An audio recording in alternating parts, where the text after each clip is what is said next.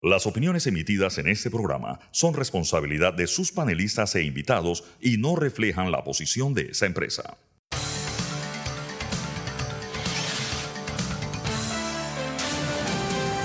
Mesa de Periodistas. Buenos días Panamá, bienvenidos a Mesa de Periodistas con el análisis profundo y diferente que los pone al día hoy en nuestra edición de jueves 11 de mayo. Les habla Alfonso Grimaldo de Nueva Nación, me pueden seguir en arroba alfonso AGP, suscribirse a Nueva Nación, nuevanación.com. Nos están escuchando en la cabina de TVN Radio, nos pueden seguir aquí en arroba TVN Radio 965 en Twitter y en Instagram. Y les recuerdo que ahora tenemos un nuevo número de cabina, ya hemos estado recibiendo sus mensajes al 6502-2396. Valdría la pena decir que no podemos enviar saludos de muchas personas que nos piden que saludemos a sus familiares. Eh, también les recuerdo que nos pueden seguir en el canal 885 de Cable Onda y pueden entrar a YouTube, buscar TVN, ver la transmisión en vivo ahí y revivir las conversaciones fascinantes que tenemos en Mesa de Periodistas en Spotify, sencillamente buscando Mesa de Periodistas. Bien, hoy en Mesa de Periodistas, estos serán los temas que estaremos tratando. Pam, pam, pam. Primero, la situación económica y la coyuntura electoral. Tenemos el gusto que nos acompaña Luis Morán, economista, también autor del libro Economía sin atajos, con quien estaremos conversando. También la vinculación de un diputado a una concesión minera en Los Santos y la Corte Suprema ha concedido un amparo a la ex procuradora Kenia Porcel. Estaremos comentando sobre esto más adelante en el programa. Presentados los temas, les presento quienes se encuentran conmigo el día de hoy. Tengo el gusto de que me acompaña Fernando Martínez. Buenos días. Buenos días. Saludo a nuestros oyentes. Y ya, de hecho, con nosotros se encuentra nuestro invitado, Luis Morán. Bienvenido a Mesa de Periodistas. Buenos días, gracias por la invitación. Buenos días, Fernando, Alfonso, un gusto estar acá. Bien, para empezar la conversación, Yo- ah, por favor, Fernando. Yo voy a pedir una licencia y a- abusando de Luis, que, que con él queremos hablar de muchos temas. Yo quiero invertir el orden de las de los temas que tenemos hoy. Quiero referirme eh, rapidito al tema de la decisión de la Corte con respecto a la ex procuradora Kenia Porcel. Eh, yo eh, que he estado siguiendo el tema de la justicia por todo el tiempo que he estado en este programa y desde luego de antes. Eh, soy de la opinión de que este fallo o esta decisión es importante no por Kenia Porcel, por ella individualmente, sino que es importante para la justicia. Porque desde lo que yo llamo una manipulación burda de los hechos, y apoyados en el poder económico, se ha intentado someter a un fiscal de la República por hacer lo que un fiscal de la República debe hacer. A mi entender, perseguir el crimen, investigar y acusar. Hasta en el cine, el fiscal es un acusador. Y aquí se le conculcaron bienes se secuestraron bienes de la ex procuradora Porcel sobre la base de unas declaraciones que ella dio, alegando que esas declaraciones respondían a ella como persona y no a ella como procuradora o como fiscal o como acusador. Si esta eh, acción claramente intimidatoria, pero no, repito, no solo a Kenia Porcel, sino al actual procurador, a los actuales fiscales, a todo aquel que persiguiendo el crimen se tropieza con una persona con el poder económico para pagar abogados e interponer este tipo de recursos, esto constituye realmente un hubiera constituido, si la Corte no lo para, un antecedente totalmente, un precedente totalmente eh, eh, eh, grave para la continuidad de los esfuerzos de la justicia de este país de perseguir al delito. Entonces, eh, me parece que la decisión de la Corte no, eh, eh, no puede ser interpretada como una decisión para resolver un tema personal de Kenia Porcel, sino para resolver que los fiscales de este país puedan a cumplir con su misión. Repito, eh, perseguir, investigar, acusar a las personas que, de acuerdo con las pruebas, etcétera, etcétera, y el procedimiento establecido, hayan cometido o violado la ley. De manera que yo eh, sí eh, me parece importante decir esto Yo sé que alrededor de este, de este asunto hay una cantidad de falsedades enormes. La verdad es que el caso Pinchazo, por cierto, el que se utilizó para incoar esta acusación, eh, es un caso que es eh, quizá la peor vergüenza para el sistema judicial de Panamá. Un caso que ya tiene condenas en el sistema ordinario, en el caso de Pérez y Garuz. Un caso, recordemos, que hasta una embajadora de Estados Unidos dijo que el señor Ricardo Martinelli le había pedido el, programa Matador para pinchar a sus adversarios políticos. Cuestión que nunca negó eh, eh, los Estados Unidos y que por lo tanto yo doy por cierta y el tema de los pinchazos en este país, el propio protagonista de ellos se ufanaba públicamente de que tenía expedientes de todas las personas y, todo el mundo sabía que el señor pinchaba. A pesar de todo eso, la justicia no fue capaz de condenar a Ricardo Martinelli. Y a pesar de todo eso, eh, el señor Martinelli interpuso una demanda para secuestrar bienes de la ex procuradora Porcel y esa demanda hasta el día de ayer, que fue que se produjo el pronunciamiento de la Corte se mantuvo afectándola a ella, pero repito, no afectándola a ella, afectando el, la justicia en nuestro país. Yo quería eh, no dejar esto como último punto, sino como primer punto de, nuestro, de nuestra agenda de hoy. Si está bien contigo, aprovecho y pido el primer cambio y así podemos hablar explayados. Así que vamos, vamos a la economía. Vamos al primer cambio. Cuando regresamos, entramos directo con el análisis profundo y diferente que los pone al día. Manténganse en sintonía, están escuchando Mesa de Periodistas.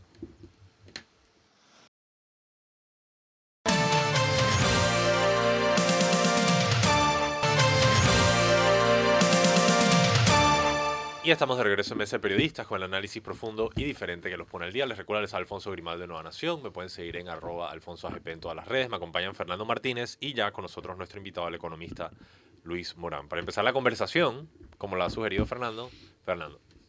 Eh, sí, bueno, eh, cada cinco años comienza la carrera electoral y se comienzan a prometer todos los candidatos sin excepción.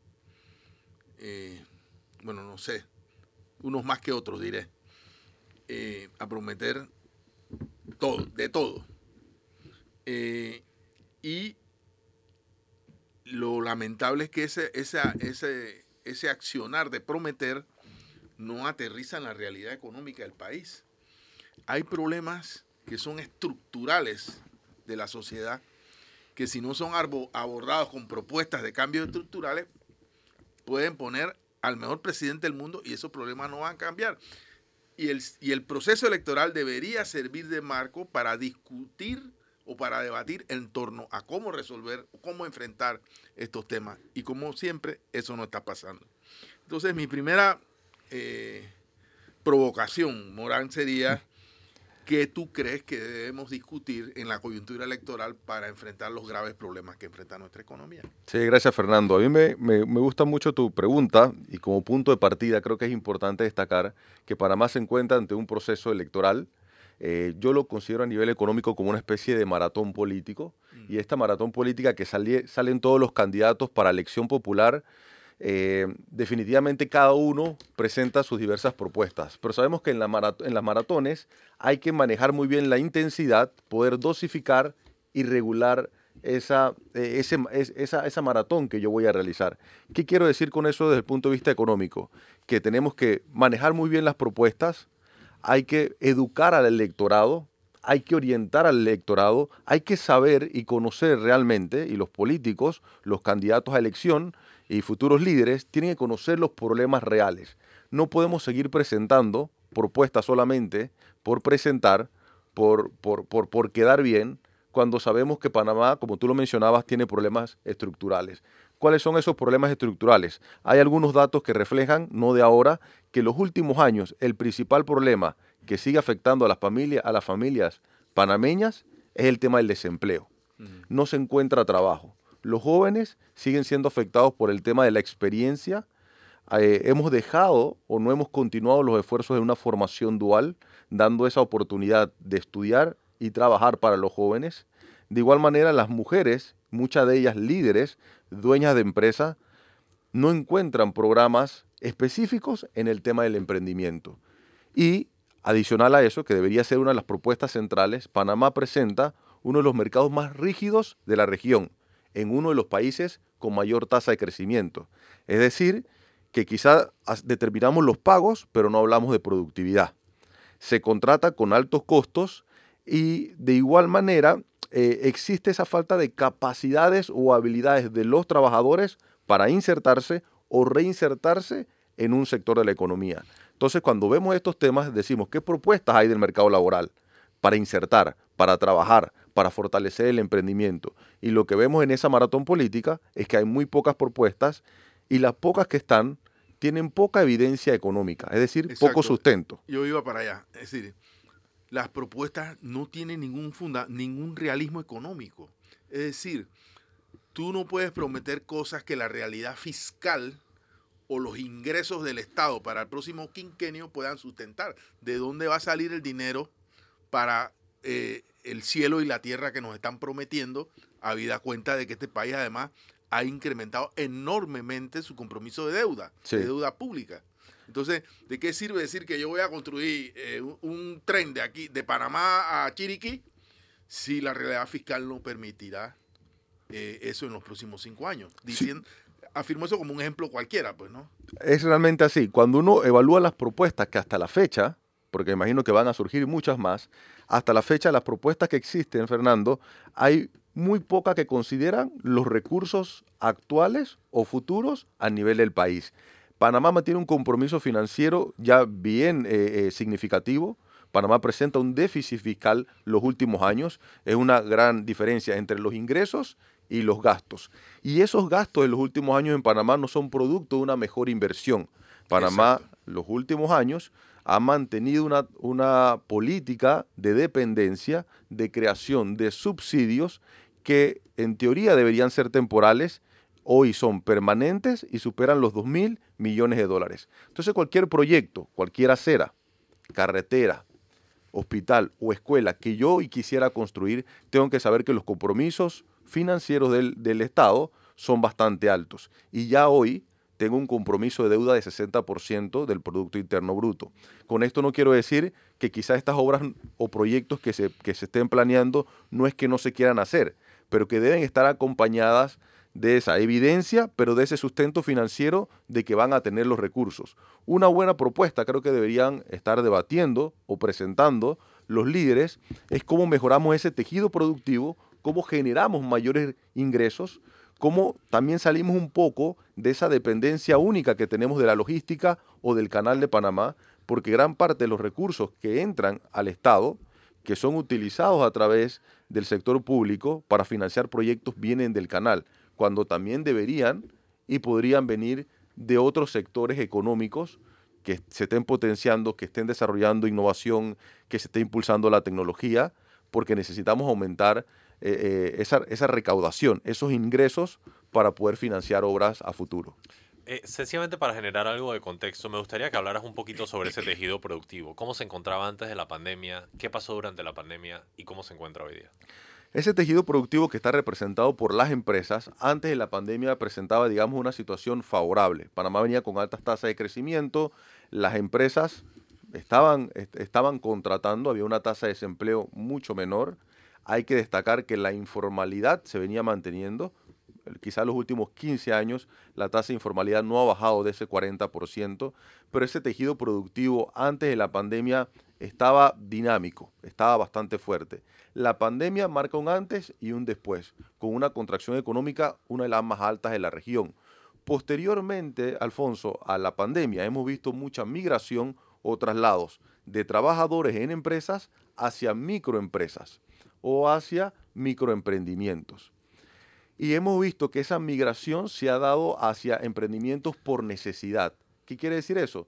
Que una persona como que dejó de trabajar fue a buscar un emprendimiento que puede ser que esté entrando a un sector saturado y puede ser que se encuentre en una empresa zombie, es decir, que tiene mucha competencia y que esa empresa no va a sobrevivir. De igual manera, los datos nos reflejan que ese desempleo que subió en la pandemia ha disminuido, pero que sigue estando en trabajos que no cuentan con protección social. Hace falta fortalecer tejido, ese tejido productivo, donde realmente en ese 96% que representa las micro, pequeñas y medianas empresas. Hay múltiples formas, múltiples proyectos, iniciativas para fortalecer eso. Una de ellas es, por ejemplo, la asociatividad. Otra de ellas es, lograr o desarrollar esa ventanilla única a las empresas. Hoy yo tengo que hacer miles de trámites, sacar miles de copias para poder abrir, pagar impuestos y pagar seguridad social que cuando el empresario evalúa ese costo-beneficio dice, me quedo al margen de la seguridad social porque inclusive no sé si tengo la garantía de poder contar con, dichos servicios como asegurado. Entonces, eso es lo que vemos a nivel de ese tejido productivo. A nivel económico, el tejido productivo es todo. Son las empresas, son los que generan los ingresos para el desarrollo del país. Ah, yo quería nada más hacer una pregunta de seguimiento y tiene que ver con el hecho de que algunos bancos multilaterales pusieron a disposición del país capital para precisamente financiar. Eh, en la pandemia. Ajá, a las pequeñas y medianas empresas. Y a mí siempre me ha parecido gracioso que la AMPIME, o sea, la, la oferta que le hace la AMPIME a las pequeñas y medianas empresas es, doy 5 mil dólares para que empieces, 5 mil dólares. Pero ni eso funcionó. exacto. Entonces, como la verdad no hay ningún programa estructural del gobierno que apoye a estas pequeñas y medianas empresas durante el proceso de la pandemia. En Estados Unidos hubo el famoso PPP, Paycheck Protection Program. En Inglaterra hubo también un programa similar. ¿Cuál fue el costo de que el Estado no invirtiera en la protección de, estas pequeñas y medianas Donde se concentra la mayor cantidad de trabajos del país. o sea, no eh. es, no es un tema de... O sea, apostar a las pymes es apostar al lugar donde se concentra el mayor, la mayor cantidad de empleo. Sí. Eh, el costo de no apoyar a las, a las microempresas es un costo altísimo. una de las, de las alternativas o iniciativas que Panamá mantiene es el capital semilla. Cuando uno a nivel económico evalúa y ve el impacto o esa evaluación de impacto del capital semilla, se encuentra de que el capital semilla no necesariamente constituye una empresa y que puede estar promoviendo la informalidad, porque solamente le da un capital al inicio al empleador, pero se encuentra con múltiples trabas. Hay otros programas que tú has mencionado en países desarrollados y en la región que son mucho más efectivos que Capital Semilla. Y acá hay un gran desafío, una disyuntiva. ¿Sigo con Capital Semilla o comienzo a aplicar programas que realmente funcionan? A nivel del sector público o el líder o ese candidato que estábamos hablando, tiene que saber escoger y no solamente complacer al electorado, sino tiene que decirle, miren, por aquí es el camino adecuado e ideal para no seguir gastando los recursos porque por cada dólar mal invertido en programas como por ejemplo Capital Semilla, yo estoy dejando de ayudar en otros programas, como por ejemplo eh, el tema de la ventanilla única o de los regímenes especiales. Si yo como pequeña empresa no genero mucho a nivel mensual y mi facturación anual no es tan alta, yo debería tener un régimen especial para poder pagar mis impuestos, para tener seguridad social y a la vez formalizarme. Y ahí bajaríamos ese 40 48% actualmente de informalidad. ¿Y por qué no? Mucho mejor si es en provincias. Aquí tenemos, por ejemplo, una provincia turística, como es el caso de Bocas del Toro, que supera el 60% de informalidad. Una provincia que es reconocida a nivel internacional por sus grandes atractivos eh, turísticos. Entonces, si, seguimos, seguimos no, no ponemos en la mesa los proyectos que funcionan. Ese tipo de proyectos de asociatividad, regímenes especiales, un tema que también hemos abordado mucho, que es el tema, por ejemplo, de las cooperativas a nivel del interior, eh, el, encadenamiento productivo. Hay muchos empresarios, Alfonso, produciendo, pero no tienen mercado para ofrecerlo. Entonces, ese tipo de programas son mucho más efectivos. Yo creo que hay que actualizar a nivel, por ejemplo, de AMPIME o de otras instituciones, actualizar y orientar a la sociedad sobre las cosas que realmente funcionan. A ver, yo quiero volver un poco sobre el tema. Eh, fíjense, nosotros tenemos ya, o sea, aquí hay una tradición del sector eh, laboral en la presión por el salario, por el incremento del salario. Pero esa presión laboral desconoce lo, que yo llamo los problemas estructurales. Eh, desconoce que una persona que gasta la tercera parte, o cuidado que más, de su salario en medicinas, si, si tuviera las medicinas no tendría que pedir necesariamente un incremento de salario. Las personas que se, que se sienten obligadas a comprar un auto porque el transporte público no funciona, porque es aterrador pasar 3, 4 horas metidos en un autobús. Eh, las personas que tienen que madrugar para poder obtener agua o que pasan semanas sin agua O sea, eh, el costo de la vida. Panamá está entre las ciudades más caras del mundo. O sea, aquí no, eh, no hay ocio creador tampoco para las personas de menores ingresos. O sea, hay un conjunto de temas que si de servicios que si, si se resolvieran la presión por el salario no fuera tal. Porque, bueno, al fin y al cabo, en nuestras sociedades, el salario se convierte en la única forma redistributiva de los ingresos que, queda. Pero es, repito, eso deja por fuera a los no asalariados y deja un montón de gente. Por eso es que al final del camino tenemos una sociedad tan desigual. Entonces, para mí, la discusión se debería centrar en la discusión de la coyuntura electoral, quiero decir, se debería centrar en estos temas. Y eso nos lleva, perdona que siga, al tema de la inversión pública que eh, durante este periodo, bueno, ahora en este año ya eh, como que quiere arrancar el cuarto puente, el Ministerio de Obras Públicas está haciendo obras. Las órdenes de proceder. No, ya eh, los tractores se, están moviendo, pero se están moviendo en el último tramo de la gestión de gobierno. Pero tú lo dijiste, la inversión ha sido muy escasa. Aquí se prefiere invertir es en planilla y en clientelismo. Sí, de la lista que menciona Fernando, no puedo dejar pasar por alto que son problemas eh, estructurales que también gran parte de esos problemas no se justifican que nosotros los tengamos. ¿Qué quiero decir con eso? Y voy a compartirle algunos datos porque me gustaría un poco orientar a todas las personas que nos acompañan. Panamá tiene un PIB de 72 mil millones de dólares. Panamá tiene uno de los activos logísticos más importantes como el canal, Dentro de las cinco zonas libres más importantes del mundo está la zona libre de Colón. Panamá creció después de la pandemia 17%, eh, el año siguiente, el 22, creció el 10% y quizá crezca en los próximos dos años una tasa promedio del PIB de 5%. Ningún país de la región logra esos, esos índices económicos, con una tasa de inflación básicamente entre 2 y 3%. A nivel económico, la lista que acaba de mencionar Fernando es, es más larga. Es justificable, injustificable que nosotros tengamos esa magnitud de los problemas que están. Los problemas siempre van a estar, pero con estos recursos, estos activos logísticos y esta tasa de crecimiento, nosotros tenemos que mitigar esos problemas, algo que no estamos haciendo.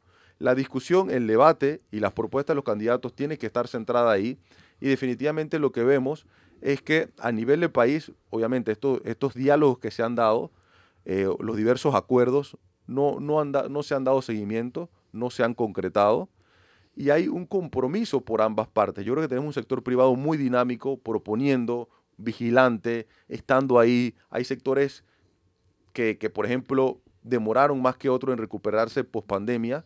Panamá, por ejemplo, hasta este año recuperó los niveles de pandemia, tres años después.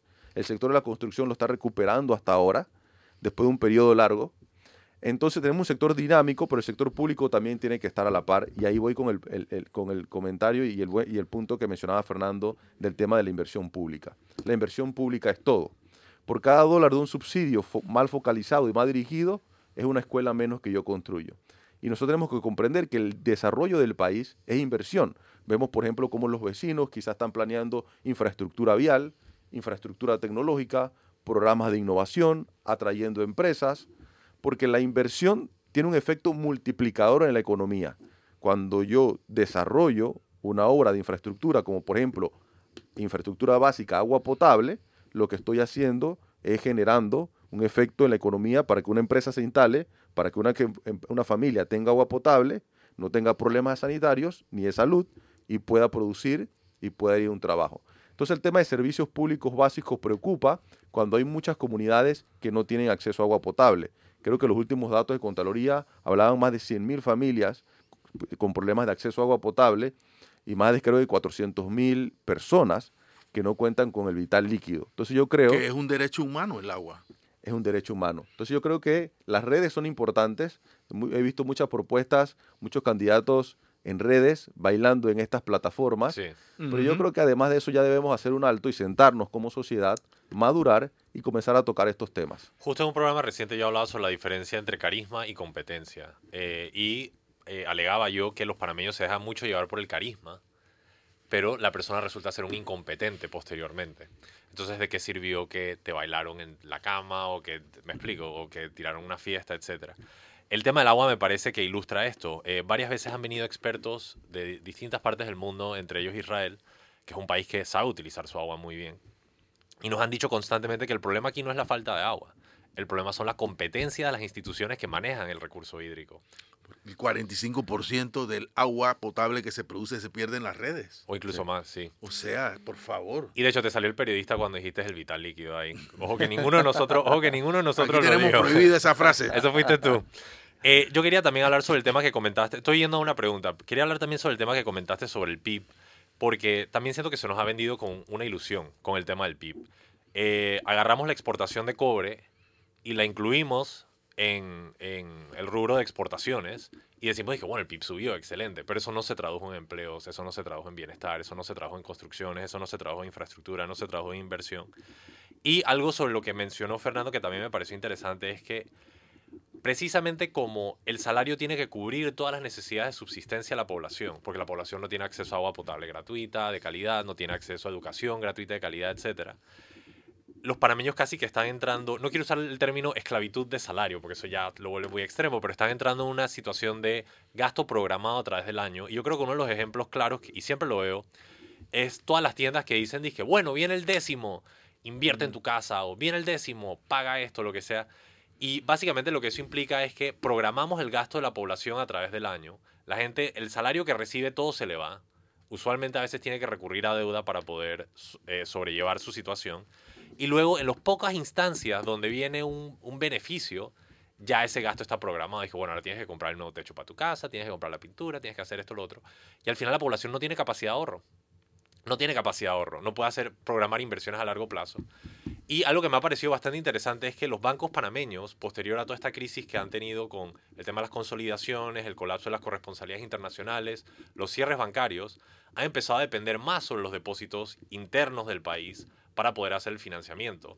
Pero no parece que hay una correlación entre promover una cultura de ahorro para tener ese capital y lo que los bancos quieren hacer, que es depender sobre la población para prestarle su propio ingreso. Todo esto me lleva a la pregunta que te quiero hacer, que une todos estos factores, y es el tema de la inflación. Eh, aquí la inflación la medimos de una forma muy extraña, a mí me parece, eh, y la forma en la que la medimos y también los ajustes de los años base sobre lo cual lo medimos, hace aparentar que hay una inflación relativamente baja, 1.4%, 2%, etc. Pero cuando la gente sale a comprar, dice, hey, o sea, estas cosas están excesivamente caras, ya no puedo conseguir esto, no puedo conseguir lo otro. Aquí tuvimos a René Quevedo que nos dijo que sí, quizás la inflación mensual es relativamente baja, pero el agregado de la inflación a largo plazo ya empieza a llegar al 7-8%. Me gustaría saber tu percepción sobre este tema de la inflación y cómo nos está afectando. Muy bien, sí, eh, quizá qu- quería hacer varios comentarios. Por favor, por eso hablé un montón, para que pudieras ahí. Sí, de, de- de los puntos, si quieres, arranco por el inicio porque me gustó y, y- y quisiera detenerme un poco en lo que mencionabas de ese compromiso o el rol de la sociedad. Porque por un lado estamos hablando del sector público, sector privado, pero también es muy importante para el diseño de las políticas la participación ciudadana. La participación ciudadana es vital para el diseño de cualquier política. Quizá si hay un candidato, por ejemplo, que hoy está proponiendo algo, ya tuvo que haber ido a la comunidad, consultar, hablar, discutir o debatir si realmente ese problema se puede solucionar o qué propone la sociedad. Nosotros actualmente, Alfonso, en el tema de de políticas, no hacemos participación ciudadana. Es más, la participación ciudadana ya se elevó. La participación ciudadana hoy es un presupuesto participativo. Es decir, si van a construir una carretera, yo como comunidad voy a participar. Si yo soy un productor y van a, y van a, van a hacer un camino de producción, yo tengo que participar. Entonces, creo que hay un rol como sociedad, pero también hay un rol como líderes de incluir a la sociedad. Creo que posterior, anteriormente al tema de inflación, tocaste el tema de Gasto programado a la población, el PIB ilusorio y el agua. el PIB. Solemos confundir y utilizar el PIB o sobreestimar el Producto Interno Bruto con la producción a nivel de país. Y de hecho, disculpa que te interrumpa, tú dijiste 72 mil millones, pero Héctor Alexander te diría que es 76 mil millones, según él. Así es. Y gran parte de ese incremento del, del Producto Interno Bruto, que hay que considerar 76 mil millones, es producto de un cambio de año base Sí. que hoy nosotros estamos haciendo. Se, están, to- Exacto. se están tomando años, eh, la- año base o referencia, el 2018. Ese es el maquillaje de las cifras. Sí, y a pesar que es un estándar, digamos, internacional, las cifras o el crecimiento y el Producto Interno Bruto hoy es más alto y puede estar escondiendo este, este, este cambio metodológico. Ese Producto Interno Bruto, como tú mencionabas, esconde la realidad de todos los sectores. Gran parte de ese crecimiento que tenemos, que la población no lo siente en múltiples ocasiones, es producto de que está liderado por el sector logístico, por ejemplo. El sector logístico, canal, puertos, eh, zona libre, etcétera, naufragó y manejó muy bien la pandemia. El sector construcción, industria, agropecuario, turismo y otros les ha costado mucho recuperar dicho nivel. Entonces, cuando nosotros vemos el, Producto Interno Bruto, tenemos que saber que esconden otras realidades. Y eso creo que es muy importante eh, eh, señalarlo hay que relacionar el Producto Interno Bruto con el empleo, porque es la mejor forma de saber si realmente está llegando a la población. Eh, y ahí voy con el tema de, inflacionario, porque es importante destacar que la inflación es el aumento generalizado de los precios. Y no sé si a usted le gusta, ahora se habla mucho de las películas en tercera y cuarta dimensión. La inflación hay que verla de igual manera, porque cuando uno ve ese 2% de inflación, te das cuenta que, por ejemplo, más del 5% de inflación un incremento significativo está en los alimentos. Lo que tú mencionabas, la población se ve afectada porque hay incremento de precios en otras áreas. Los alimentos, y gran parte de los alimentos es una distorsión del mercado. ¿Qué quiero decir con eso? La gran parte de la inflación es, importada producto de los conflictos internacionales que se han experimentado. Pero a nivel de producción, nosotros hoy tenemos menos productores, producimos mucho menos, y es, y es básico y sencillo que la población hoy tenga menos opciones o mercados comunitarios o periféricos para poder adquirir sus productos. Tú te vas a cualquier pueblito de Europa, en Italia o Alemania, y en la primera esquina encuentras una feria de productores directo, en las comunidades. Es un ejemplo sencillo de que los mercados funcionan, de que libre oferta y múltiples productores hacen competencia en el precio. Pero aquí no. Aquí no funciona así. Aquí los intermediarios están acabando con e incrementando artificialmente los costos. Mira, yo quería eh, referirme al tema, uno que ya mencionaste, que es el tema de la participación ciudadana y el tema de la planificación. O sea, esta, esta sociedad requiere yo veo toda esa discusión sobre la forma en que se ocupa el territorio en, el, en, el, en la provincia, en el sector oeste, eh, que si el agua es primero, la, urbanización después, o la eh, incluso estos días escuché a un empresario decir que el problema del agua es del gobierno, no de nosotros, nosotros hacemos las casas. O sea, yo no sé, eh, la planificación debería, debería estar por encima del que hace la casa y del gobierno, porque eso es lo que permite una ocupación mm, ordenada del territorio y un vendedor de o un constructor de viviendas o de un promotor inmobiliario no debería prometer viviendas con sistemas sanitarios y agua que después no existe. O sea, ahí hay una irregularidad. Sea o no el gobierno el responsable de poner el agua, porque tú hiciste una promesa. Tú vendiste una casa con agua 24/7 y después el agua nunca apareció. O sea, aquí hay un montón de cosas que están fuera de la discusión. Y entonces yo veo a, eh, desde luego, ningún candidato, ni a nivel de presidente, ni a nivel local, va a prometer planificación y participación ciudadana. No lo, no lo hacen tampoco cuando logran ser alcaldes o, representantes porque y ponen en las juntas comunales o en las directivas a los primos, a las suegras, a los tíos, porque quieren controlar esas herramientas que deberían ser para la participación ciudadana para que la misma comunidad después no se vuelva contra ellos y les reclame. Entonces ejercen un mecanismo y todo está distorsionado en este país precisamente por la falta de planificación y participación ciudadana. Estos temas son claves, participación ciudadana, sin planificación no hay desarrollo. Yo creo que una de las grandes promesas importantes que no se cumplió era el desarrollo del Instituto de Planificación que se prometió al inicio era una gran oportunidad de que el Instituto de Planificación jugara este rol.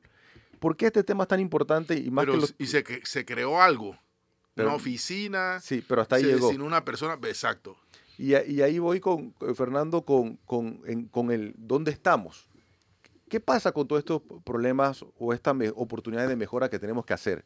Esto nos ha llevado, y es bueno explicárselo a la, a la que, nos, que nos acompañan y nos están viendo, Panamá con estos temas ha caído en la trampa del ingreso medio.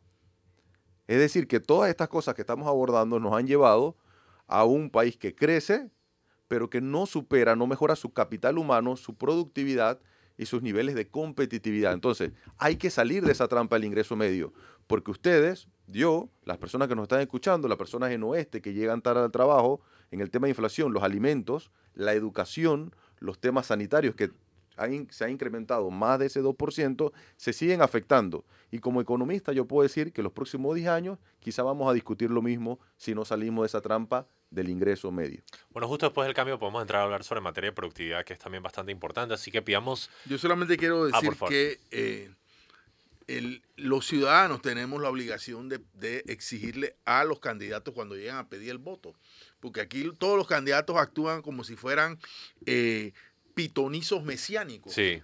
O sea, eso es lo que son. Y de hecho, como te comenté fuera al aire, hay una cuña, una propaganda de Romulo Rux que dice, vienen los trabajos. Y eso es literalmente eh, eh, profecía. El problema no es decir que vengan, sino cómo. Exacto. Eh, vamos al siguiente cambio cuando regresamos mucho más del análisis profundo y diferente que los pone al día. Están escuchando Mesa de Periodistas.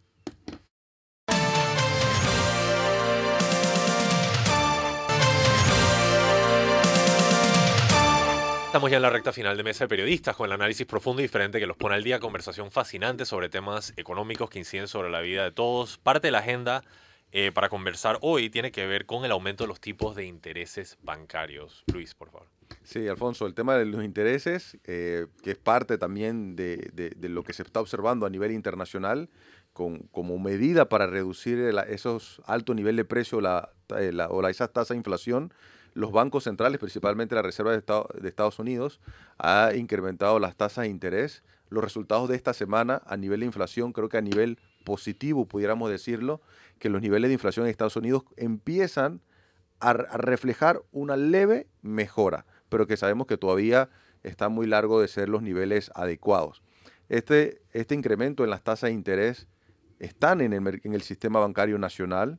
Hay muchos bancos que también han anunciado a sus clientes este incremento de medidas, que está muy relacionado con lo que veníamos hablando de ese poder adquisitivo de los panameños, porque una persona que se presupuesta para pagar sus compromisos financieros y hoy tiene que pagar un poquito más o tiene que pagar por más tiempo, se va a ver afectado económicamente.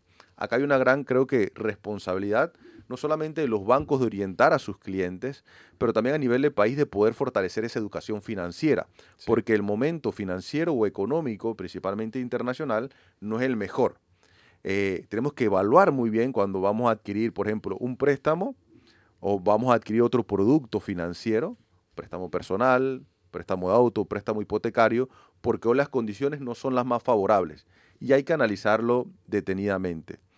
Eh, Esperamos que esta situación a nivel internacional obviamente se, logre disminuir o mitigar mucho mejor y que obviamente los panameños tengamos ese conocimiento de las cosas que podemos y no podemos hacer, porque sí va a afectar el poder adquisitivo, ya está afectando el poder adquisitivo de los panameños. O sea, hay un encarecimiento real del crédito. Sí. Eh, y eh, aquí yo lo veo en TVN, o sea, eh, las personas que con mucho esfuerzo han adquirido hipotecas para, poder tener una vivienda están recibiendo cartas de los bancos en las cuales le dicen o pagas una, una, una prima mayor o pagas por más tiempo tu, tu, préstamo hipotecario. Si es a 20, 25 años. Y, y si pagabas 300 o 400 dólares. Es decir, hay una realidad objetiva y yo a, este, a este problema del encarecimiento del crédito agrego eh, que yo no sé si es un problema de percepción mía, pero eh, me gustaría que me lo, me lo aclarara. Yo siento que en Panamá, eh, por lo menos el costo de las viviendas está artificialmente alto.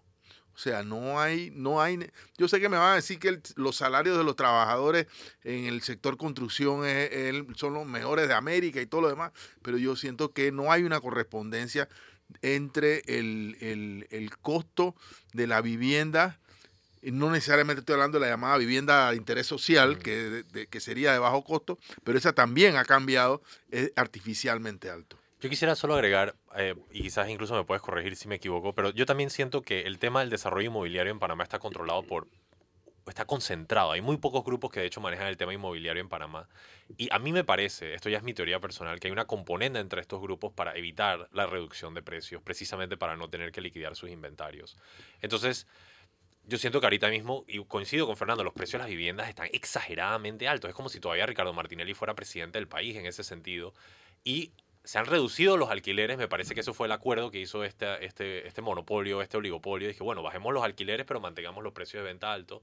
Pero al final no se están liquidando las propiedades. Entonces, yo no sé si viene una crisis de bienes raíces eventualmente, porque no van a poder conseguir ingresos háblanos un poco sobre el tema inmobiliario, me gustaría saber más. Sí, bueno, en el, en el tema también del poder adquisitivo, no solamente el tema inmobiliario, porque lo que nos reflejan los datos es que los incrementos que, que, que está percibiendo, que está afectando a la población, va uno por el lado de alimentos, dos por el tema de salud también.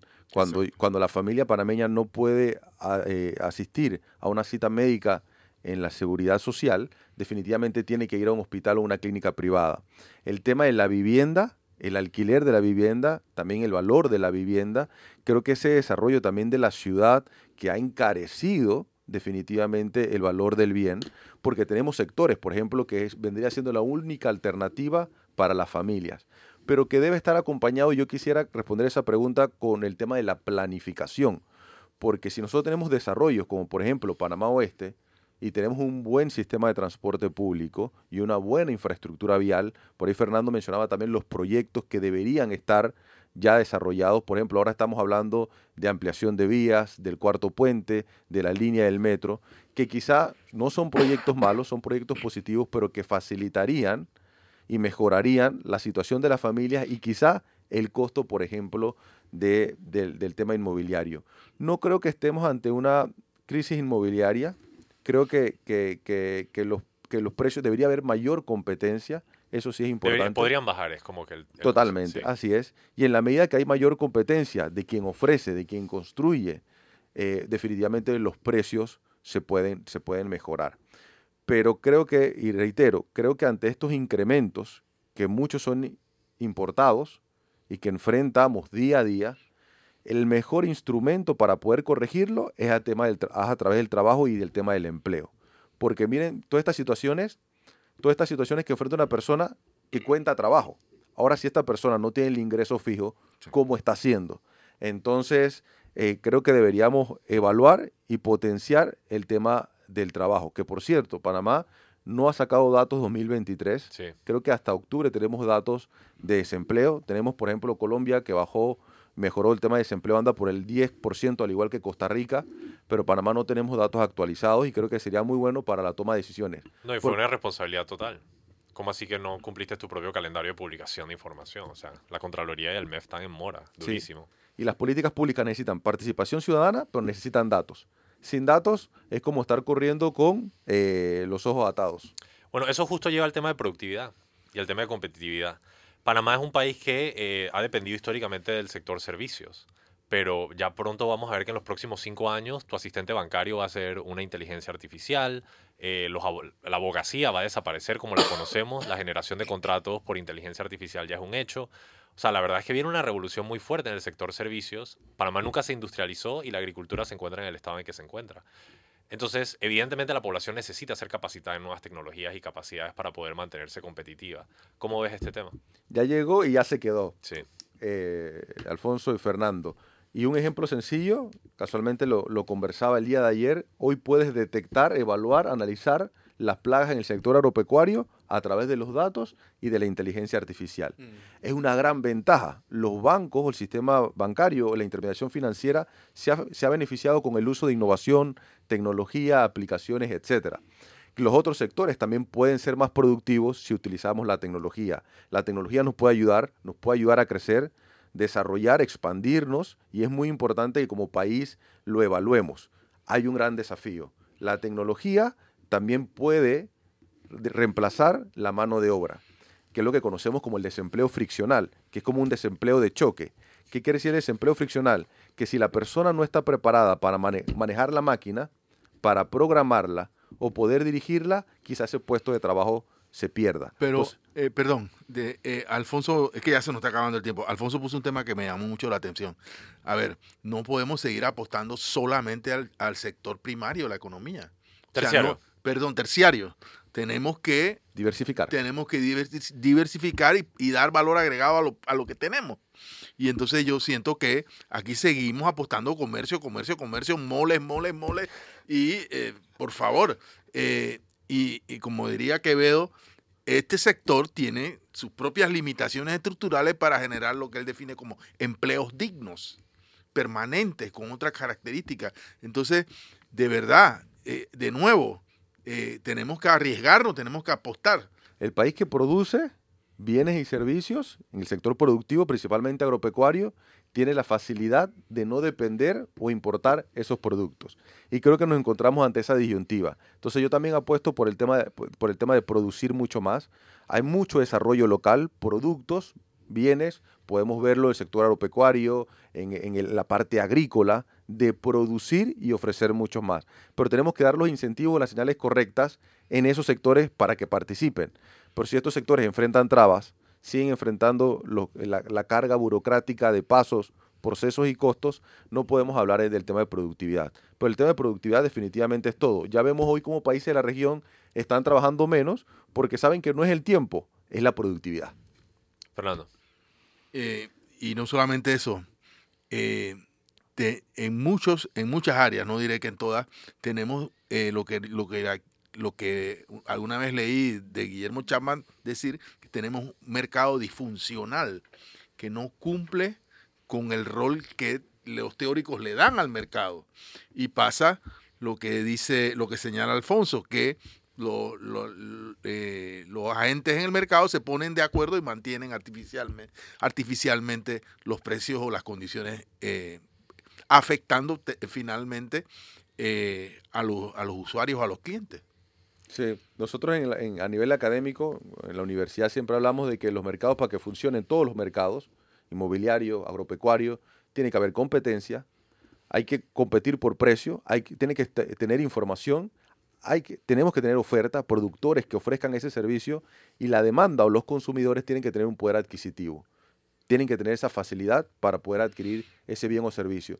Y eso en la teoría y en la práctica van en la misma vía. Entonces yo creo que debemos pensar a largo plazo, planificar a nivel económico, pero creo que en nuestro capítulo económico debería tener algo más moderno, debería tener un componente más moderno y no como pensar como el país de los 90. Yo creo que tenemos múltiples desafíos y yo creo que hoy debemos aplicar una nueva economía.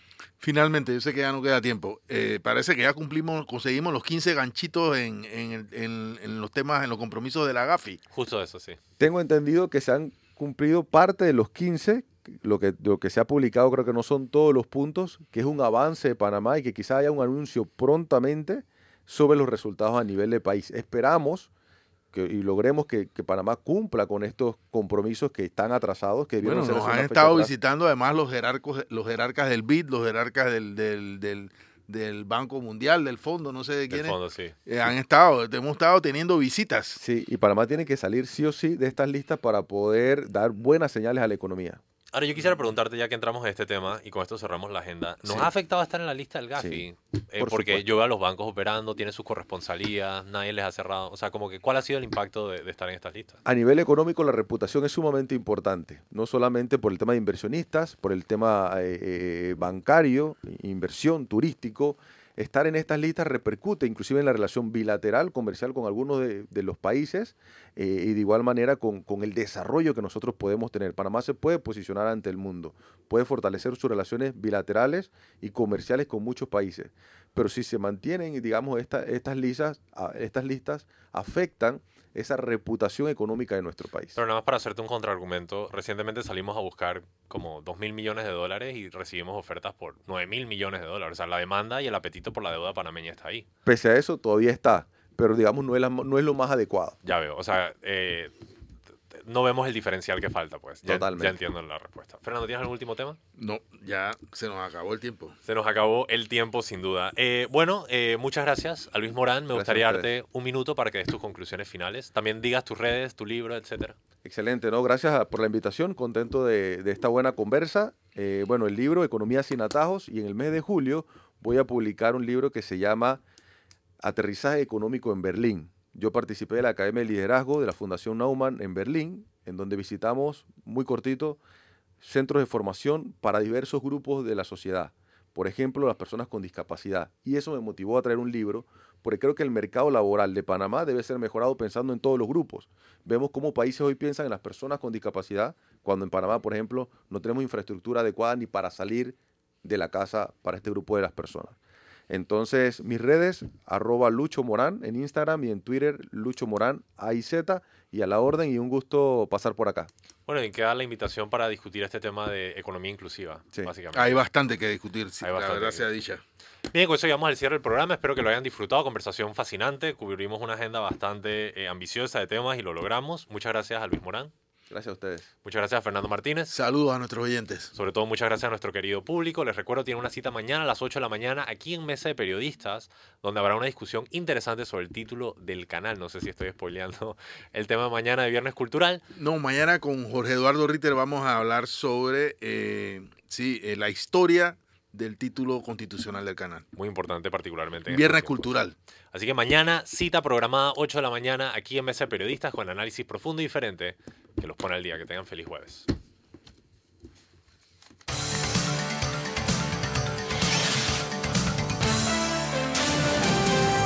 Mesa de Periodistas.